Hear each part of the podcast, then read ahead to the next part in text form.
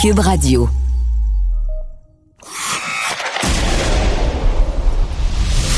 Jean-François Barry. Avantage numérique. Cube Radio. Première émission de l'année pour Avantage numérique. Jean-François Barry qui est très heureux de vous retrouver en 2021. Je vous souhaite d'ailleurs une très très bonne année qui commence avec un confinement au Québec. Et quoi de mieux pendant ce confinement, pendant ce couvre-feu que d'avoir du sport à se mettre sous la dent? On va parler du Canadien, on va parler du gros week-end de la NFL, mais on commence ça avec l'entraîneur d'équipe Canada Junior, André Tourigny. Vous écoutez Avantage numérique. avec Jean-François Barry. On a la chance de s'entretenir avec euh, le coach, l'entraîneur d'équipe Canada Junior, euh, André Tourigny, qui nous avait donné une bonne entrevue avant de partir pour euh, le championnat. Et André, tout d'abord, merci de prendre le temps au retour aussi. Ça me fait plaisir, Jean-François. Ça me fait plaisir d'être avec vous. Moi, je, je vais te le dire, on a poussé, j'ai écouté tous les matchs. On a eu la COVID en famille dans le temps des fêtes. Fait que j'ai écouté tous les matchs de Team Canada avec mon fiston. puis le fait qu'on se soit parlé, je poussais pour toi et j'ai été tellement déçu lors du match euh, de finale. Euh, j'ai lu d'ailleurs que tu avais de la misère à t'en remettre. T'en es comment, là, presque une semaine après, euh, après cette malheureuse médaille d'argent? C'est, euh, pas on a de la misère d'en remettre. C'est, c'est- on a le, sentiment qu'on beaucoup, on a déçu. A beaucoup de gens qui ont été déçus. De, c'était un beau tournoi. On a bien joué jusqu'à la finale. Tu perds la finale. C'est, c'est ça le Canada. C'est notre, passion. Puis, on, on est des, on est des gars passionnés, mais on veut pas, on veut pas être de, décevoir personne. Et malheureusement, on n'a pas été capable de gagner le dernier match. Est-ce que tu as l'impression en tant qu'entraîneur, parce qu'il y en a plusieurs qui ont dit que c'était une des meilleures éditions de, de Team Canada justement qu'on avait eu, est-ce que tu as l'impression, toi, là, comme, comme entraîneur, de ne pas avoir mené le bateau euh, là où il devait aller? Tu sais, c'est. euh, j'ai toujours, comme entraîneur, jugé de nos, la façon qu'on jouait, la façon que le match se déroulait, la façon que nos joueurs étaient impliqués émotionnellement, puis tout ça. Euh, à un moment donné, il faut que tu. euh, faut tu sur ces choses-là. Là, Tu n'as pas le choix là, de, de regarder ces choses-là. Le score du match, si tu regardes la finale, euh, on, a, on a dominé la- une bonne partie du match, une, une majeure partie du match. Mhm. Euh, on a eu 12 minutes là, à partir du milieu de la première période, aller jusqu'au début de la deuxième, puisqu'on a eu peu de difficultés. Mais en dehors de tout ça, le tempo du match, le nombre de chances de marquer qu'on a réussi à créer, on a frappé deux poteaux, on a eu un breakaway avec McMichael, on a manqué deux, deux, euh, deux filets désert là, avec euh, by- un Byfield, un Schneider. Les Américains avaient donné 19 chances de marquer dans le 4, à 5 contre 5 dans le 4 matchs avant, avant la finale. Donc, on a, on a réussi à en créer là, quasiment autant là, dans, dans une game contre eux autres. Donc, on a fait beaucoup de bonnes choses. Ouais. Donc, de ce côté-là, je, suis- je suis content de la façon gars ont joué. Ah ben moi, t'as pas besoin de me vendre ça. Je continue de penser que la meilleure équipe a malheureusement pas gagné le, le tournoi. Là, j'ai rien enlevé aux Américains, mais le, le- le Canada a juste eu, euh, comment je dirais ça, un coup de malchance au mauvais moment, dans le mauvais match. Là, Euh, les Américains ont pas mal joué, mais euh, vous avez eu un petit 10 minutes de faiblesse jumelé à un peu de malchance, parce qu'on s'entend que tu as parlé des poteaux. Si Byfield compte à la fin de la première période lors de l'avantage numérique pour faire un à un, le vent tourne. C'est probablement euh, ce que vous aviez de besoin pour vous relancer. Là. Définitivement. Il y a plein, eu plein. Mais tu sais, quand tu as deux bons clubs qui jouent un, septième match comme ça, là, c'est euh, la marge est toujours quelque chose comme ça. ça. On se souvient l'année passée la finale. Mhm. Euh, le but de McMichael, on perd 3-1, ça va pas bien. On est troisième période et euh, notre défenseur prend un lancer, a dévie sur le bâton de, l'attaquant de- des Russes, a dévie sur une jambe de McMichael, dévie sur l'autre jambe de McMichael, fait un bond sur la glace, rebondit par-dessus la patte du goaler, on se casse, fait 3-2. On pogne un power play, on score, fait 3-3, puis après ça, la rondelle rebondit par-dessus la, palette du défenseur russe. Akil Thomas s'échappe, on marque. On est en train de tuer une punition en fin de la. En fin du match, on frappe la caméra de TSN, ce qui fait qu'on n'a pas une punition. Tu sais, c'est- ça prend ça pour gagner. Là. Si t'as pas les bons favorables, c'est- c'est très difficile. Mais les États-Unis, ils ont, ils ont un, un bon favorable de la bande. C'est de même qu'ils ont scoré le deuxième but. Puis euh, ils, ont, ils ont eu un lancer de la pointe qui ont fait dévier là, pour le premier but. Donc, c'est les autres, ils ont, ils ont profité de ces bons-là. puis Nous autres, on les a pas eu, ces bons-là. Ouais, puis c'est le, le- Le désavantage de jouer à une seule partie. Je suis convaincu, un 4 de 7, le Canada en- remporte le 4 de 7. Malheureusement, quand c'est un match, ben, il y a toujours un petit, euh, un petit peu d'impondérable euh, à travers tout ça. Est-ce que tu calcules que le, le manque d'adversité, puis je veux pas dire que vous avez pas joué contre des bonnes équipes, mais ça a été un tournoi quand même relativement facile, vous a peut-être nuit dans ce fameux 12 minutes-là. Moi, j'ai senti que pour la première fois, tes défenseurs, ton équipe avaient de la pression. C'est la première fois que je voyais le Canada pas être capable de sortir de sa zone pendant juste avant le premier but, là, pendant un, un deux minutes. Euh, Je sentais que les gars se regardaient en faisant Oh, oh, ça, ça nous est pas arrivé encore. Là. Tu sais pas comment que ton défenseur de l'autre côté va réagir. C'est la première fois que ça arrivait. Est-ce que tu penses que ça a pu jouer en bout de ligne, que ça aurait été bon d'avoir un 10 minutes comme ça plus tôt dans le tournoi? Effectivement, ça aurait été bon. Tu sais, c'est euh, c'est pas parce qu'on n'a pas eu d'adversité, c'est qu'on a, on a bien réagi dans l'adversité, dans le sens que on a joué deux fois les Russes. Les Russes ont battu les Américains. Mhm. on, a, on a battu les- la Finlande, je dirais pas facilement, mais on les a dominés. Ouais. Euh, tandis que les- la Finlande, ils ont eu un match très serré. que- ils ont- ils ont- ils ont- ça ça s'est joué à, à la toute fin de match contre les États-Unis. Euh, on a joué contre des bons clubs, mais on, on a on a bien réagi dans l'adversité, puis on a super bien joué. Fait qu'on n'a pas été dans le trouble euh, dans, à un autre moment dans le match. Donc, euh, pas dans le match, mais dans, le tournoi. Donc, c'est euh, arrivé pour la première fois en finale. C'est plate, mais c'est comme ça. Là, j'ai une question que je devrais peut-être peut-être pas te poser. Peut-être que tu voudrais plus jamais me parler par la suite, m'accorder d'entrevue, mais il faut que je te la pose quand même. Parce que pendant la petite tempête, j'ai senti que les Américains, qui avaient moins de profondeur que vous, ont pesé sa pédale. Euh, ils, ils revenaient avec euh, Zegras, euh, Cofield, Zegras, Cofield, de temps en temps la troisième ligne, là, mais j'avais l'impression qu'ils jouaient comme du comme du atome, là, avec juste ses meilleurs joueurs. Je- on dirait qu'ils se disaient, hey, on les a, là, ils sentaient le sang, puis il est allé comme ça. Alors que toi, tu as, continué avec ton plan de match. Ça ressemblait beaucoup au temps de jeu des autres, euh, des autres parties. Tu continuais d'utiliser tout ton monde. Si c'était à refaire, est-ce que tu, tu répondrais coup pour coup avec euh, l'entraîneur américain? Non, parce que les, les- nos deux trios qui se sont fait dominer, c'était nos deux premiers trios. C'est la, la, les, euh, la, la ligne à, à Zegras, à toutes les fois qu'ils embarquaient, c'était notre gros trio que, que jouait contre. là. Ils n'ont pas Mhm. joué contre. euh, aller jusqu'à un certain point que là, j'ai j'ai changé ça parce qu'on se faisait dominer. Là, j'ai embarqué la ligne à Suzuki contre, puis là, comme, comme par hasard, ça s'est mieux aller. Donc, euh, je pense que si j'avais à refaire, je changerais mon match-up plus rapidement, justement. Je- J'avais un match-up contre la, la ligne à Zegras, puis euh, et il allait pas bien. Euh, c'est difficile parce que c'était nos meilleurs joueurs, donc à un moment donné, tu te dis, bon, ben, c'est Ben, tu te dis, ils vont s'en sortir d'eux eux autres mêmes? Ouais. c'est ça, tu sais, tu, tu, tu, te fies sur tes meilleurs joueurs à un moment donné. Puis, euh, sais, quand j'ai changé mon match-up, la game a viré de bord. Donc, euh, Hmm. si, si j'avais à le refaire, je le ferais plus tôt. Euh, parce que si tu regardes les, temps de glace en finale, euh, nos meilleurs joueurs, ils ont joué une tonne. Ils ont joué. Parce qu'avant en moyenne, ils jouaient en- entre 16 et 18 minutes par match avant la finale. Puis euh, les temps de glace en finale étaient beaucoup supérieurs à ça. Bon, ben, c'est une excellente réponse. J'étais dans mon salon, je me posais la question. Je me suis dit, si j'ai la chance d'y parler, je vais, je vais lui poser. Fait que euh, c'est une, une bonne réponse, puis ça m'éclaire sur euh, la suite des choses. Ça avait l'air d'être un groupe spécial. Je me trompe-tu? T'en as vu des équipes de hockey? C'était la cinquième fois que tu te retrouvais derrière le banc d'équipe Canada Junior, mais même dans tes équipes de saison régulière. Ce groupe-là avait l'air particulier, avait l'air bien soudé. Il y en a plusieurs là-dedans qui jouaient euh, autant dans leur zone défensive, zone neutre, zone adverse, euh, qu'on va, qu'on va revoir, je pense, dans la Ligue nationale avec des belles carrières. Ah oui, ah oui. On avait, on avait vraiment un bon groupe. On avait vraiment un groupe le fun.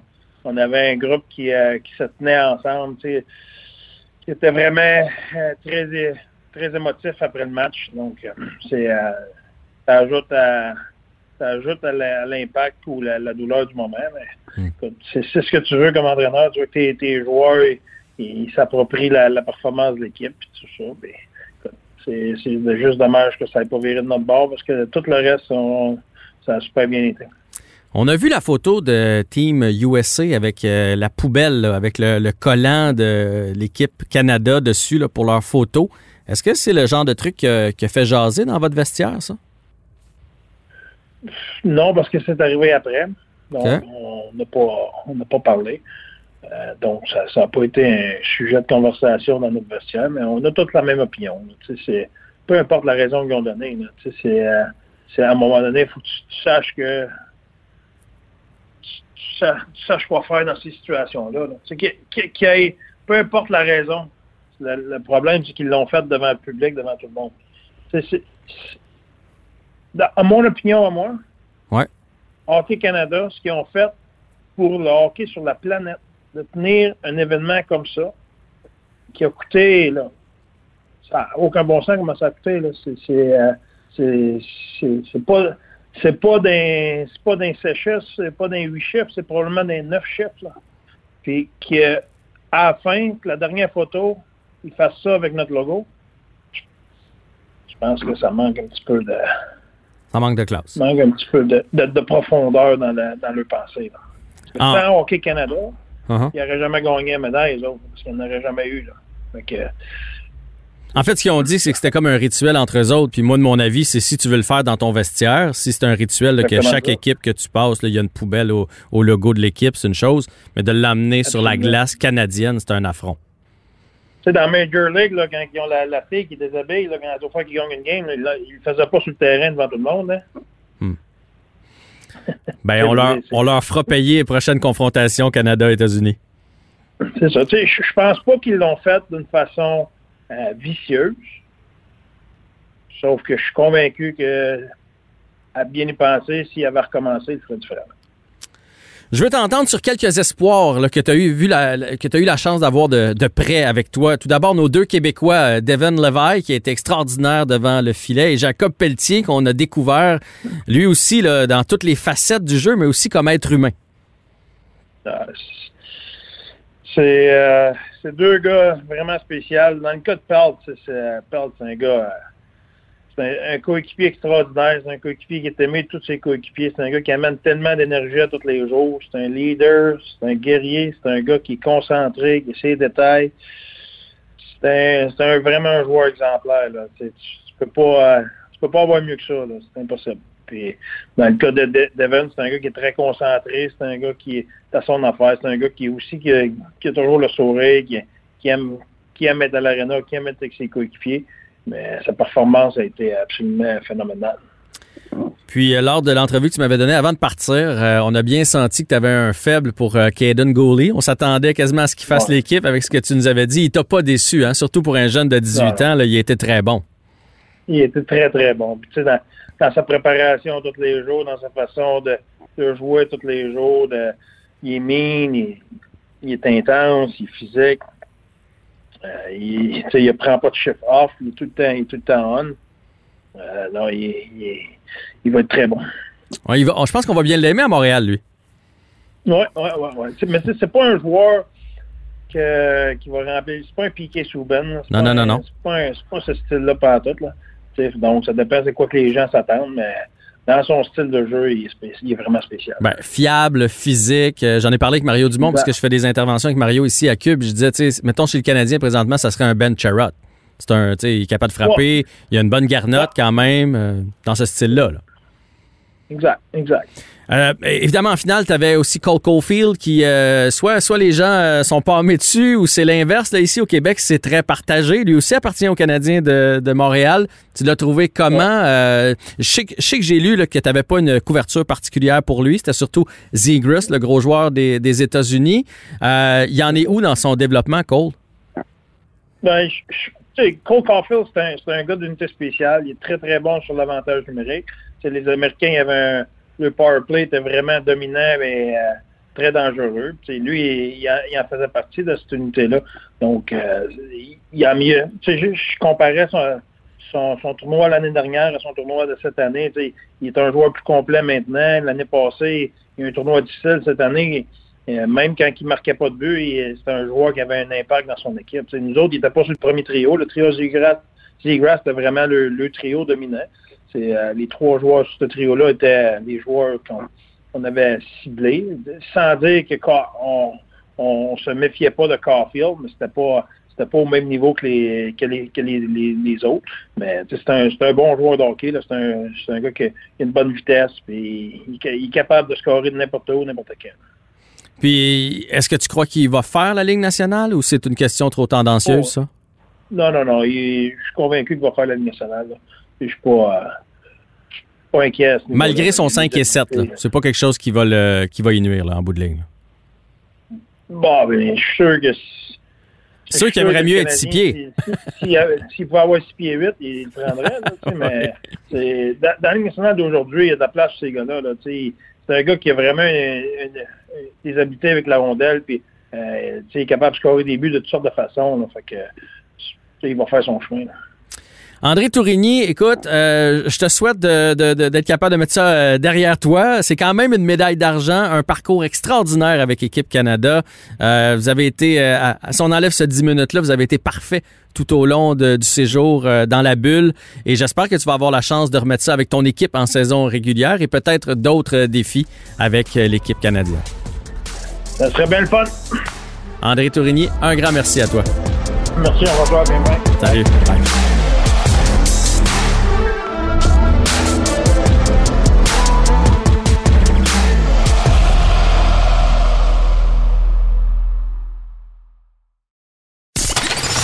Vous écoutez Avantage numérique. avec Jean-François Barry.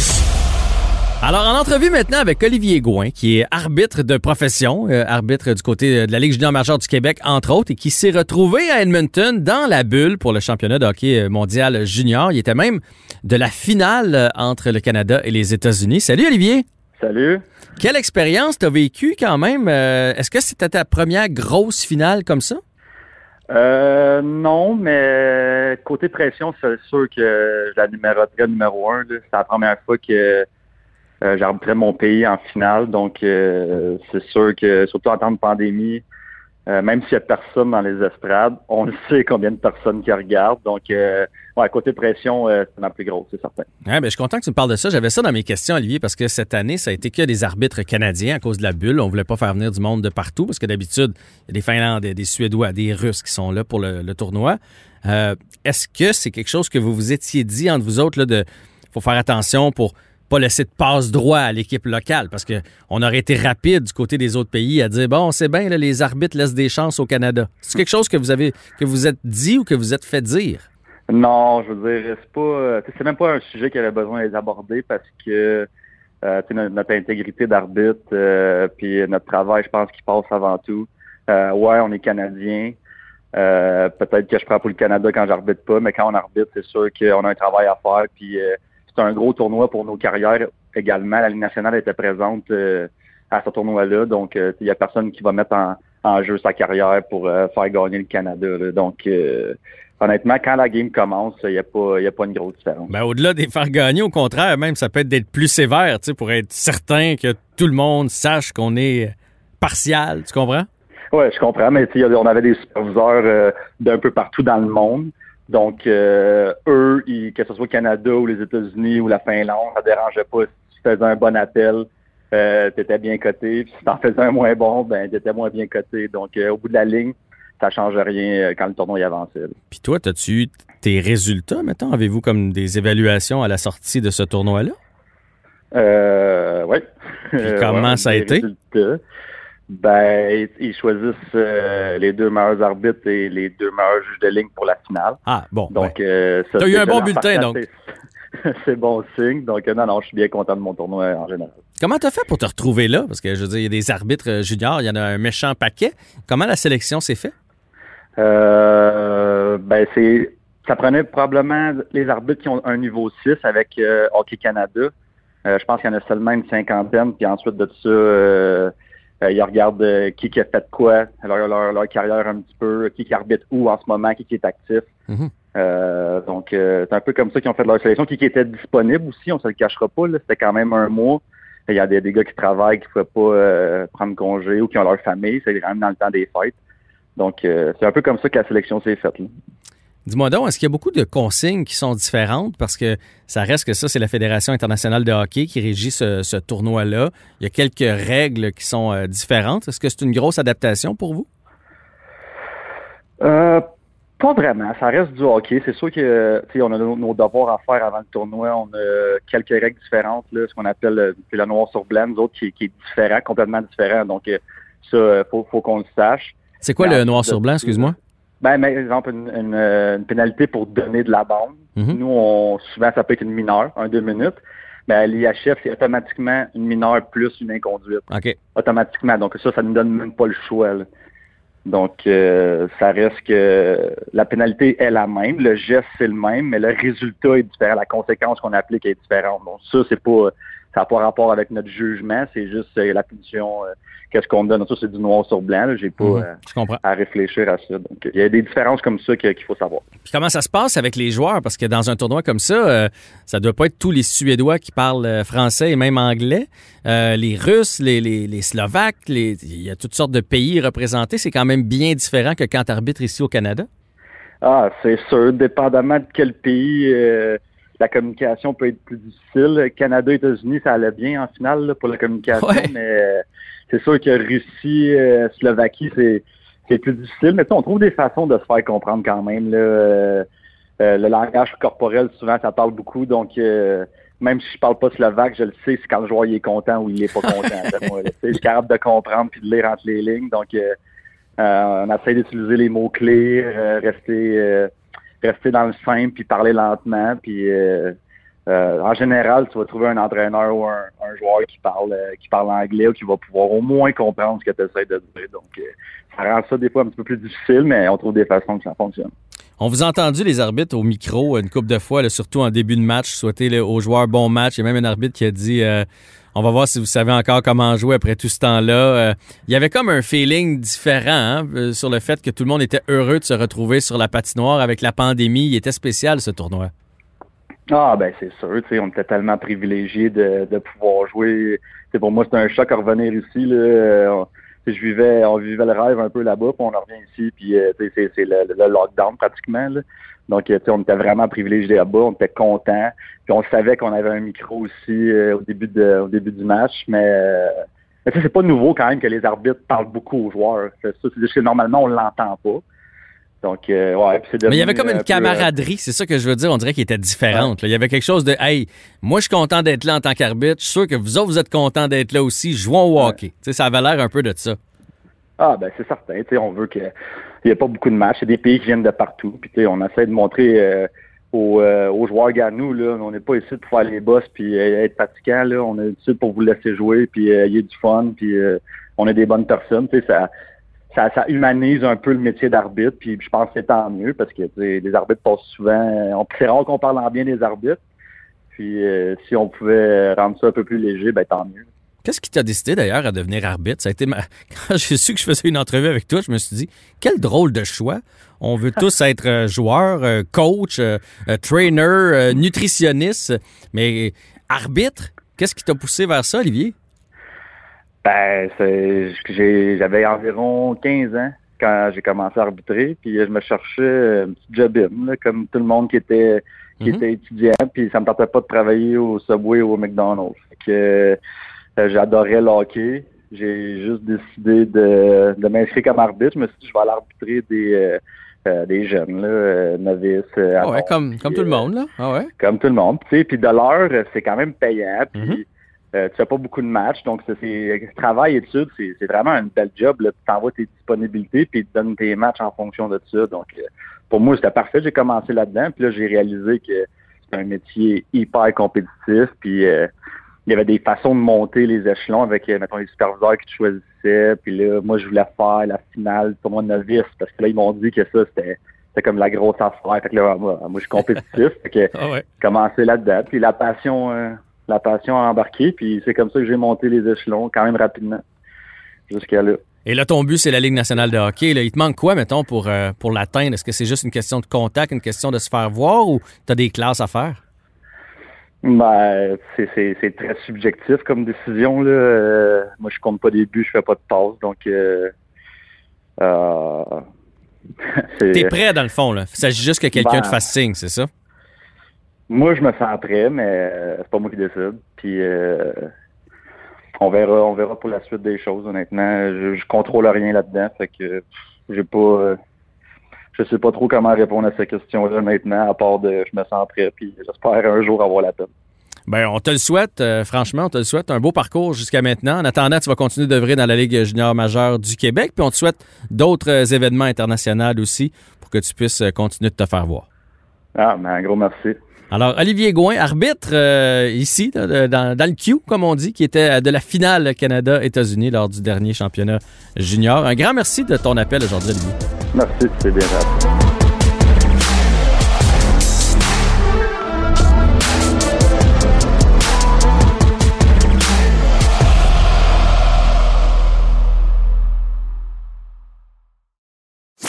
Avec Jean-François Barry, on a toujours l'impression d'être en série.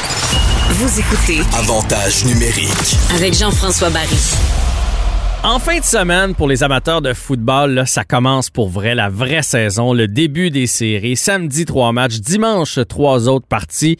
Évidemment, on va vous offrir une euh, couverture complète des duels, des six affrontements. on va faire ça avec Stéphane Cadorette, qui est journaliste sportif au Journal de Québec, Journal de Montréal, qui couvre la NFL depuis plusieurs années maintenant. Salut Stéphane. Salut. Première fois qu'on se parle, toi et moi, mais je sais quand même que ton équipe, c'est les Vikings et malheureusement, les ah. Vikings sont pas du party, là. Première fois qu'on se parle, puis tu tournes le fer d'emblée comme ça, c'est pénible. J'étais un bon chum, hein?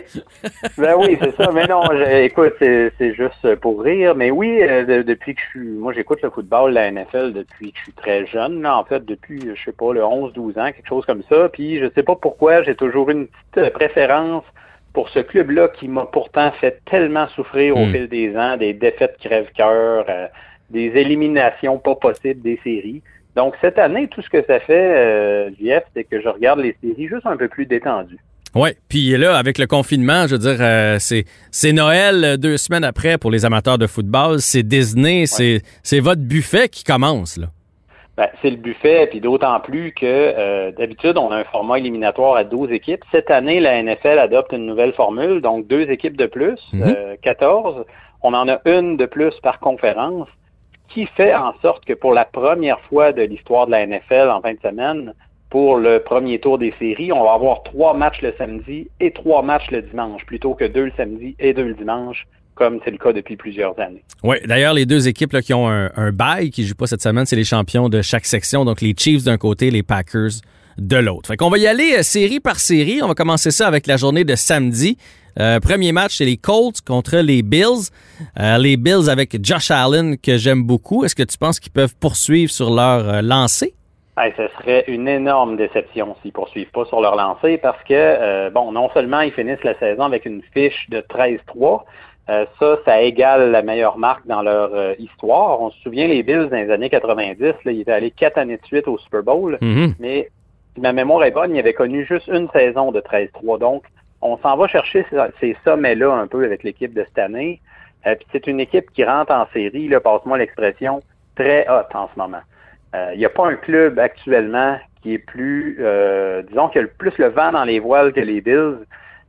écoute, leur six derniers matchs, ils ont gagné par au moins 10 points. Hmm. C'est des victoires, euh, toutes les victoires dans la NFL vont chercher généralement de manière assez corsée, mais quand tu gagnes par au moins 10 points, tu peux dire que tu as un bon coussin. Donc, ça, c'est pas arrivé depuis les Seahawks de 2014, qui, incidemment, euh, les Seahawks en 2014 avait, remporté le Super Bowl après être entré en série avec un momentum comme ça. Donc, c'est pas négligeable du côté des, Bills.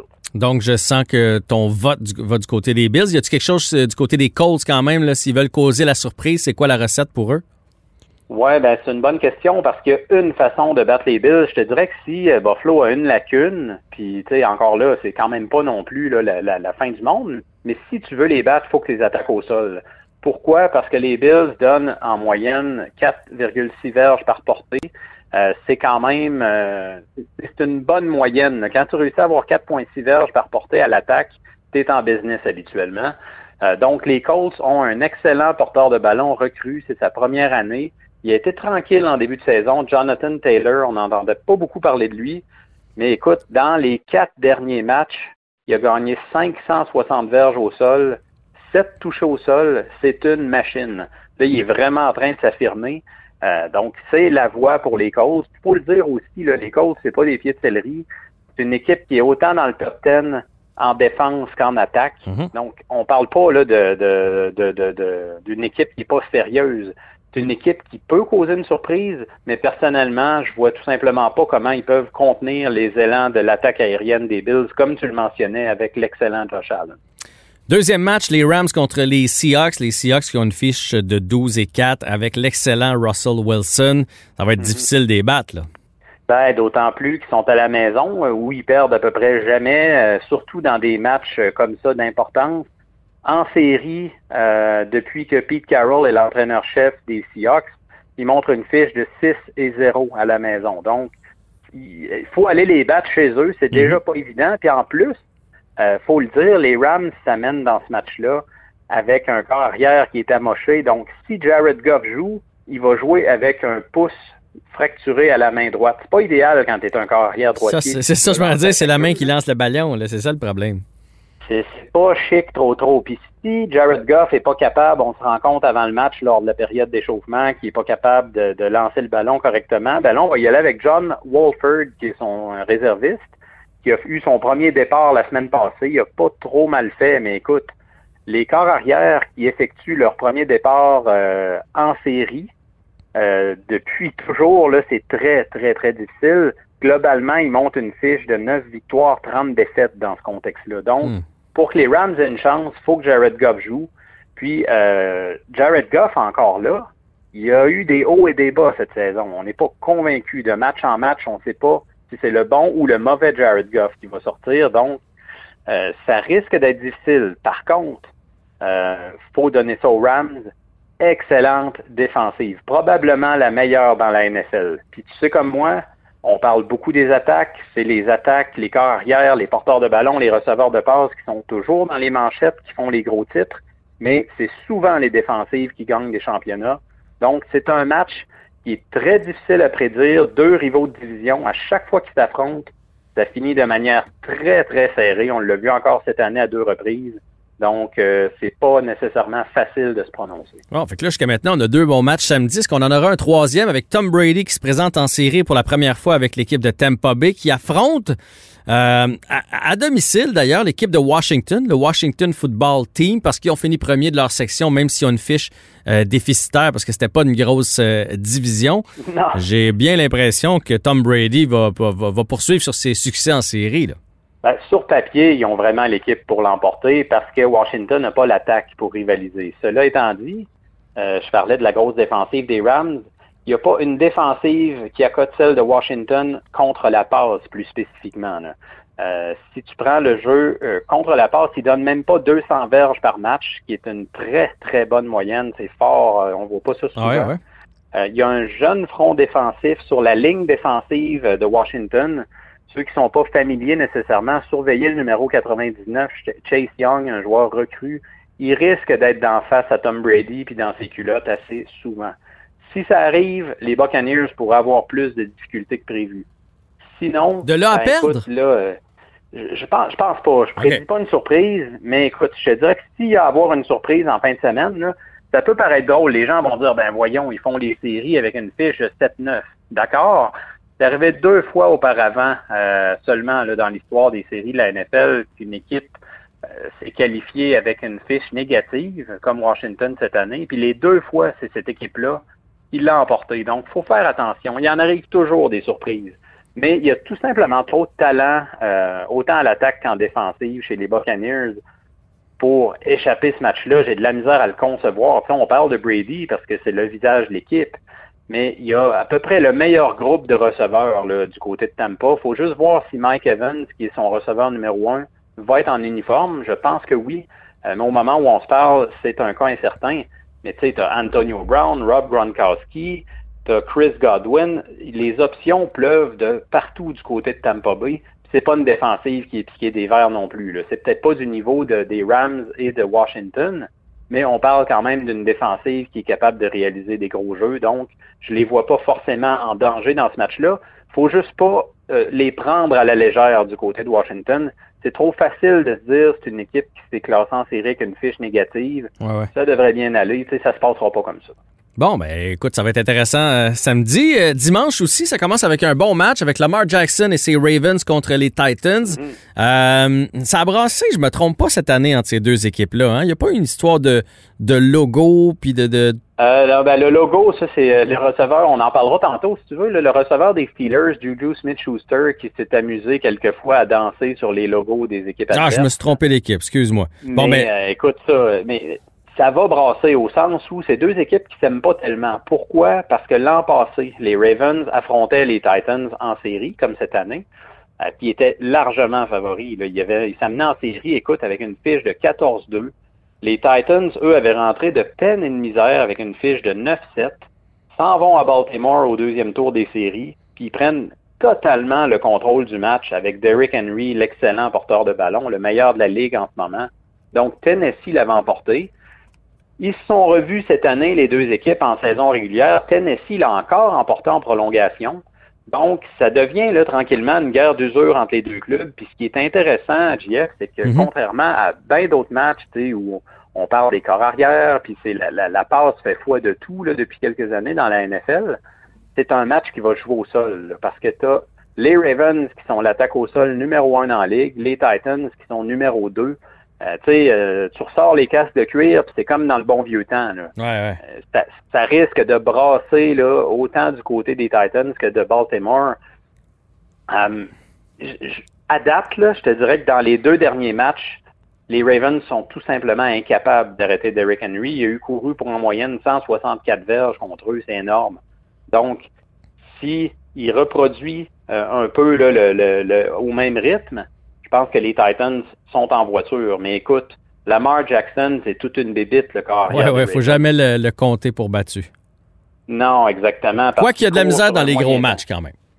Ben, là, tu fais bien de le mentionner. Je suis content que tu apportes ce point-là parce que c'est un très bon corps arrière depuis ses débuts. Il est vraiment, franchement impressionnant. Euh, tu sais, par la course, ça, ça fait aucun doute. Par la passe, disons que c'est haut et c'est bas. Mais en série, les deux dernières années, il a connu des sorties euh, très ordinaires. Puis les Ravens se sont fait sortir du portrait plus tôt que prévu.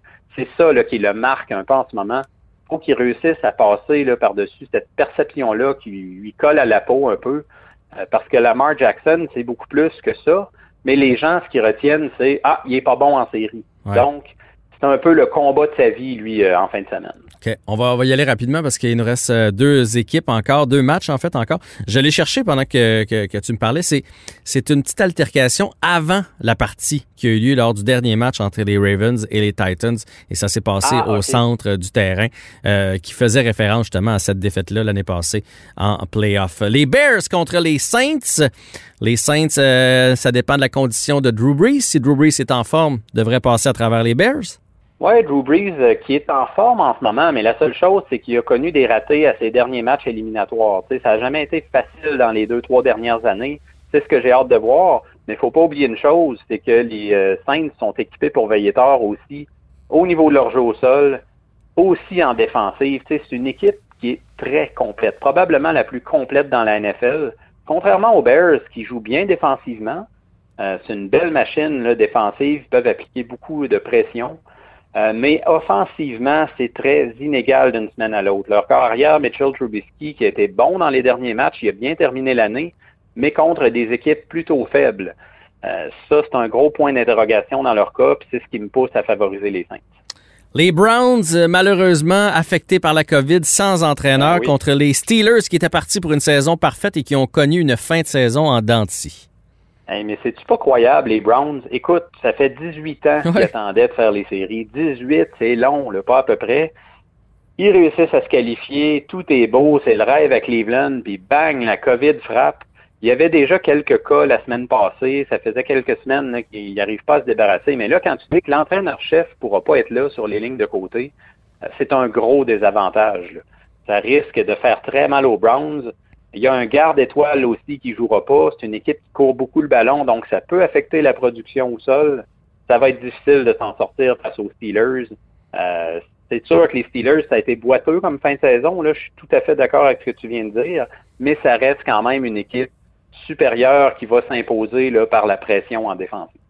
Bon, ben écoute, Stéphane, on a une belle fin de semaine de prévue en avant de nous avec euh, six bons matchs de NFL, puis on se reparlera peut-être plus près euh, du Super Bowl. Ça marche? Ça fait plaisir. Profitez bien, tout le monde. Excellent. Salut, Stéphane. Salut.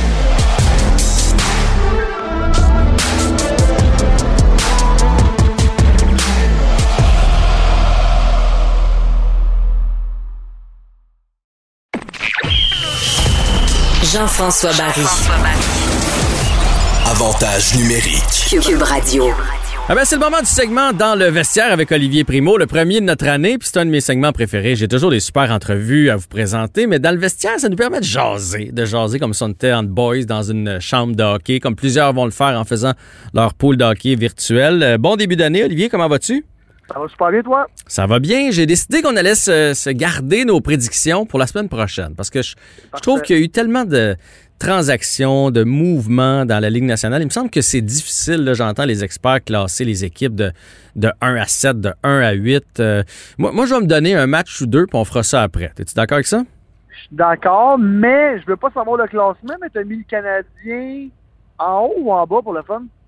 Tu veux dire en série ou pas en série? Ouais, ouais, en série ou pas en série? Je les ai mis en série. Je pense que le Canadien va être en série. Mais après ça, 1, 2, 3 ou 4. Puis je vais me garder un bémol, honnêtement, sur les séries, même si je pense qu'ils vont être en série. Ça va être tellement une année bizarre avec euh, des cas de COVID, euh, avec le fait qu'on va jouer plusieurs matchs contre les mêmes équipes en rafale. Fait que, tu sais, des fois, oups, tu tombes dans une mauvaise période. Puis là, ça, ça donne que tu affrontes, je sais pas, moi, les, les, les Jets de Winnipeg trois fois en, quatre matchs. Puis là, tu perds ces trois-là. Ça peut tout changer de classement. Ça va être comme ça pour toutes les équipes. Fait que ça, ça va être une année vraiment différente. Je sais pas si toi, tu es, du même avis que moi, là, mais c'est une année où les prédictions, il va y avoir des bonnes équipes qui feront pas les séries, il va y avoir des surprises partout. C'est ce que je me disais, c'est pour ça que je te demandais ça, parce que si on avait eu une année euh, normale de hockey, j'aurais mis le Canadien de Montréal en série et bien installé. Mhm. Mais là, avec une nouvelle équipe comme ça, une chimie à développer très, très rapidement, Ouais. c'est drôle la semaine passée, puis on, on va en reparler la semaine prochaine, mais j'ai mis Winnipeg en, en numéro un, moi.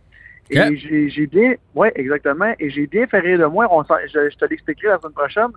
Mais en division canadienne, j'ai très hâte de voir le Canadien de Montréal réagir parce que on sait que les voyages dans l'Ouest, nous autres, on aime vraiment, vraiment pas ça. Puis on sait que les, les voyageurs de l'Ouest adorent un voyage dans l'Est. Fait que j'ai bien hâte de voir le résultat de année. Sauf que là, ça va être des, des, des voyages différents. Tu sais, quand, quand on va jouer Vancouver, on les joue trois fois de suite. Ou c'est eux autres qui viennent ici trois fois de suite. Fait que là, c'est pas le même. C'est pas un stop and go. Là. Ils s'installent à Montréal pour une semaine puis affrontent le Canadien. Fait que c'est pour ça, c'est pour ça que je trouve que cette année là, de jouer au jeu des prédictions, puis je vais en faire. Là, on va, on va, on va s'amuser à en faire. Je vais participer à des poules de hockey, mais c'est vraiment une année où ça va être trompeur euh, sur pl- plein de facettes. Regarde les, les Stars de Dallas, là, la nouvelle est sortie, 8 cas de COVID. Là. Tu sais, fait qu'imagine Ouais, ça, ça arrive chez, chez le Canadien. Puis euh, on, est euh, dans la dernière semaine de la saison où est-ce qu'on affronte 4 fois sur 6 les Leafs de Toronto, puis bang, Price et Weber, mettons, parce que son chum, ils ont la COVID tous les deux. Ça, ça, ça va changer tout le portrait. Mais bon, on va s'amuser quand même. Mais donc, je comprends que tu as un degré d'optimisme euh, posé. Je, je suis optimiste, plus que les autres années, à cause que de tous les changements. Si on avait eu un calendrier euh, contre toute la Ligue nationale comme d'habitude. Là, en, territoire canadien, j'ai hâte de voir. Et qui j'ai hâte de plus voir, c'est Toronto. Avec une équipe surpuissante comme ça, avec peu, de- parties, je pense que ça va être eux autres les plus dangereux avec Winnipeg. Pourquoi? Parce qu'ils sont gros. Puis euh, je te dis, ça va être une saison très, très spéciale. Puis je pense pas que le Canadien de Montréal, puis garde, j'espère que je me trompe. Puis tu vois que dans ma dans ma dans mon ton de voix, je suis pas négatif. Je suis euh, j'espère qu'ils vont qu'ils vont bien faire. Mais j'ai hâte de voir avec tous les changements qu'on a faits, avec tous les nouveaux qui arrivent, comment on va réagir. Puis j'ai tellement hâte de voir combien de matchs Carey Price va garder des buts. Ça, c'est mon interrogation. J'ai fait un petit sondage la semaine passée. Moi, j'ai dit presque un 50-50, un genre de 55-45 ou un truc de même. J'ai hâte de voir. C'est condensé. On sait que Price se fatigue très vite. Euh, je- Mais là, il est reposé. Remarque, là, il y a eu tout un break, là, mais, mais une espèce de raison. 32-24. Peut-être, peut-être, mais tu me dis qu'il y a eu un bon break. C'est pas comme si dans les cinq dernières années, il n'y avait pas eu de bon break non plus. Hein. Fait que euh, je vais faire ma langue sale. là. Non, je sais bien, mais là, il y a eu. Il a gaulé 12 fois depuis le mois de mars passé, là. Je le sais. Je le sais, c'était une petite joke là, pour. euh, Oui, je sais, je sais qu'on a toujours eu des étés plutôt longs. Exactement. mais- mais, mais- regarde, je pense que ça va être bien le fun. Mais euh, pendant qu'on est là- là-dedans, là, même si on n'est pas supposé en parler parce qu'on s'était dit la semaine prochaine, euh, moi, je pense que les sénateurs vont aussi nous surprendre un peu. On les élimine trop vite. Je dis pas qu'ils vont faire les séries, loin de là, mais ils vont jouer les troubles faits à l'occasion, puis c'est des points euh, tu sais, que tu laisses, euh, tu joues contre Ottawa, tu fais, ah, tiens, deux points. Nous autres, on va jouer dix fois contre Ottawa. Là. Logiquement, là, tout le monde pense que c'est 20 points, mais ce sera pas 20 points, puis ça va être beaucoup plus difficile. On a vu ce que Studley a fait au championnat junior. C'est un joueur de concession, ce joueur-là. là. On a beaucoup parlé de Lafrenière, mais il est pas loin en arrière. Et il va transformer cette équipe-là. Beaucoup de jeunes qui vont vouloir se faire une place. Puis, ça peut être le Canadien qui batte, mais ça peut être aussi, ils peuvent nous rendre service. Là. Euh, Edmonton euh, débarque là pour trois matchs. Bang! Imagine, ils battent Edmonton deux fois. Ça, fait que ça va vraiment être une saison euh, spéciale, mais on a donc hâte que ça commence. Vraiment, puis j'ai. On parle d'Ottawa, là. Je pense que c'est l'équipe que tout le monde a mis dernier et moi le premier, mais qui serait pas surpris du tout parce que dans une saison écourtée comme ça, les- jeunes peuvent tenir le flambeau. Tu sais, on dit toujours, là, ça finit toujours par te rattraper dans une longue saison, etc. Mais là, tout peut arriver et tout peut te rattraper. Fait que même si tu un jeune, une jeune équipe sans vraiment beaucoup d'expérience, euh, si ton gardien gosse à la tête une dizaine de games sur 50, ça peut aller vite. Les points s'accumulent vite puis ils se perdent très vite. Fait que, Oui. en tout cas, j'ai, j'ai, j'ai bien hâte de voir ça. Ça va, ça va se promener au classement, ça va être fort intéressant. Mais là, je veux parler, euh, parce que le temps file, je veux parler au gars du marketing en toi.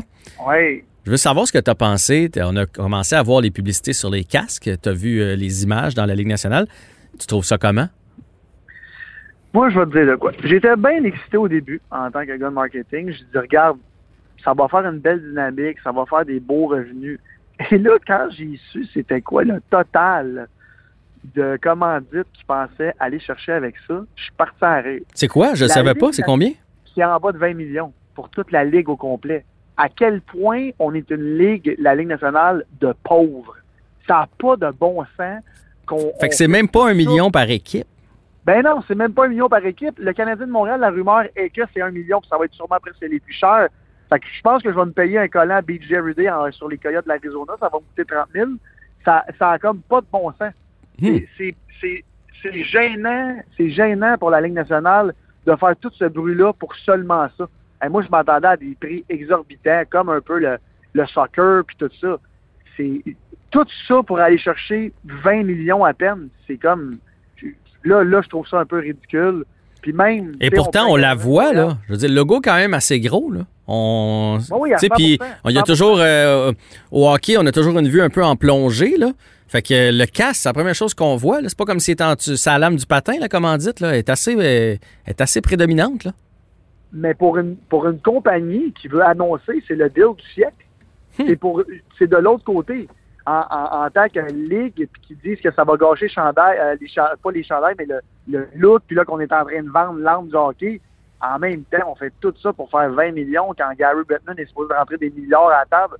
C'est une, goutte dans l'océan. Fait que, les joueurs qui doivent faire des concessions, des ci, des ça, là, on voit ça pour 20 millions pour les compagnies. Moi, s'il y a un casque de libre dans la Ligue nationale cette année, ben, il y a quelqu'un qui a manqué quelque chose en quelque part parce que c'est vraiment pas cher pour ce que. Tu sais, pour le Canadien de Montréal, affiché sur le casque à, je sais pas, 800 000 ou 1 million, c'est le deal du siècle. Toutes, toutes, toutes, toutes, toutes les images, ah, toujours, t'as- toujours ton logo en, en pleine poire. Puis. Hey, ça veut dire que c'est à peu près, mettons qu'ils vont jouer 75 matchs à peu près avec les séries, là. Ouais. Fait que- puis mettons une moyenne de 750 000, ça veut dire 10 000 par partie. Puis là, tu comptes pas les, pa- les pratiques. Puis, tu sais, à date, ils n'ont pas joué de match, les Canadiens. Puis, je les ai vus, les logos, là, parce qu'ils sont partout. Fait que c'est, hey, comme ça, c'est, tout un deal. Non, oui, c'est tout un deal. Puis le Canadien de Montréal, on sait que ça va être une des équipes qui va charger le plus cher. Fait que, tu sais, je me demande en Floride, quand eux, ils ont de la misère à vendre de la publicité sur les bandes ou peu importe. Tu sais, moi, je vais en Floride depuis cinq ans. Là, malheureusement, cette année, je peux pas y aller. Je vais tout le temps avoir au moins une partie. Puis c'est fou parce que il y a- énormément de compagnies québécoises qui annoncent pendant les parties du Canadien de Montréal là-bas parce Ouais. que c'est- c'est vraiment pas cher. J'ai en tête une, une compagnie de toiture ici là, de Terrebonne euh, qui annonce pendant les deux ou trois parties là, du Canadien de Montréal là-bas. C'est c'est- c'est comme un, c'est un méga deal. Fait que j'imagine même pas ça va être quoi annoncé pour euh, sur un casque. Ça va être euh, je sais pas combien, là, mais pour une compagnie qui a de l'argent à investir, écoute, puis qui tripe sur le hockey, demain matin, si c'était pas euh, là c'est belge, je pense, euh, Ouais. le Canadien de Montréal Ouais, qui ont signé. Ouais. Ben, écoute, s'il y avait eu l'espace, j'ai tweeté en plus là, deux semaines. J'aurais eu, j'aurais aimé avoir le- la chance de soumissionner pour savoir pour le casque Canadien de Montréal, ça serait peut-être un jour. Ouais, ben Beach Day Everyday, c'était un Bell. peu long sur le casque, par exemple. Ouais, c'est un peu long, mais tu sais, pour Bell, un million, c'est une goutte dans l'océan pour avoir un exposure comme ça. Là. Ouais. Est-ce que tu sais combien ils ont eu pour les, la commandite des divisions? Parce que là, ils ont. Ça, ça, je sais pas comment tu trouves ça, là, mais il y a la division Honda, la division Discover. euh, J'ai vu ça, mais j'ai pas, j'ai pas vu le, le montant. Mais si je me fie au, euh, si, si je me fie au, au casque, puis là, ça, par exemple, ça, je suis vraiment pas d'accord. Ça, je pense que la Ligue nationale l'a complètement échappé là-dedans. Là. Division Honda, puis tout ça, ça, ça fait vraiment ligue de, de, de, de broche à foin, là, de fond de rang. On peut, je veux dire, on est le seul sport professionnel qui a, qui a, un- qui a, un- qui a des divisions avec des noms d'auto, là, puis de, de, de compagnie. Ça, je trouve ça un peu, euh, un peu bizarre. Non, là, parce mais- que là, ça va faire beaucoup. Là. Mettons, quand le Canadien avec euh, Bell joue contre, euh, je sais pas, moi, les, les, les sénateurs qui, eux autres, ont euh, la TD sur leur casque dans la division Honda. Fait que, ça, à un moment donné, là, c'est, trop, comme pas assez, là. Non, non, c'est ça. Je pense que je pense qu'ils l'ont un peu euh, un peu échappé là-dedans. C'est c'est quoi? Ça me surprend Gary Bettman qui soit se laissé embarquer là-dedans. Gary Bettman n'est vraiment pas comme ça. Tu sais, nous vend, nous vend depuis des, des- des- ben, depuis qu'il est là, le fameux contrat de TV. Mais là, moi, plus j'en parle à mes amis, puis plus j'en parle à des amis qui travaillent dans, dans- dans les diffuseurs puis tout ça, je pense pas qu'ils vont aller chercher le contrat qu'ils pensent, même avec des grosses chaînes euh, spécialisées, mettons comme Dazone ou peu importe, qui pourraient payer. Je pense pas que le hockey est capable d'aller chercher le contrat de TV que Gary Bettman laisse miroiter à tout le monde depuis des années. J'espère pour la Ligue nationale que je me trompe, mais moi, en ce moment, je suis un gros, gros euh, diffuseur. Je pense pas que je veux payer le gros prix pour le hockey avec les codes d'écoute qu'on connaît. Je pense pas. Il y a tellement de sports en ce moment qui sont en train de, de tout exploser. Puis là, je pense à la NBA. Euh, je parlais à des collègues euh, de, de, de chez Labatt là, qui distribuent mon produit. Je parlais au vice-président principal mondial de Stella Artois, puis il nous disait, nous autres, jamais on va aller dans le hockey. Même Ouais. si c'est pour notre brand ou pas. C'est pas un sport qui nous attire à côté visibilité puis tout ça. Fait que, Mais d'après moi, euh. Batman est bien au courant de ça. Puis en plus de ça, euh, j'entendais l'autre fois une entrevue avec Pat Brisson qui disait qu'ils ont un manque à gagner énorme. Là. Fait que je pense que c'est pour ça qu'il s'est laissé embarquer dans là-dedans. Oui, c'est juste 20 Ouais. millions, puis peut-être que l'autre, c'est juste 6 millions, mais reste que ça éponge un peu le, le déficit qu'on est en train de faire du côté de la Ligue nationale de hockey. Hey, Olivier, ça a passé trop vite. Malheureusement, c'est déjà tout le temps qu'on a. Fait que, Comme d'habitude. ouais. Mais la semaine prochaine, là, le Canadien va avoir joué une ou deux fois, mais qu'on se parle. Puis là, on va faire nos prédictions, puis on va, euh, je vais prendre tout ça en note. Question de te le remettre sur le bout du nez euh, pendant la saison. J'espère qu'on va partir deux grosses victoires. Qu'on se reparle la semaine prochaine. C'est bon. Bye, Olivier. Ok, bye.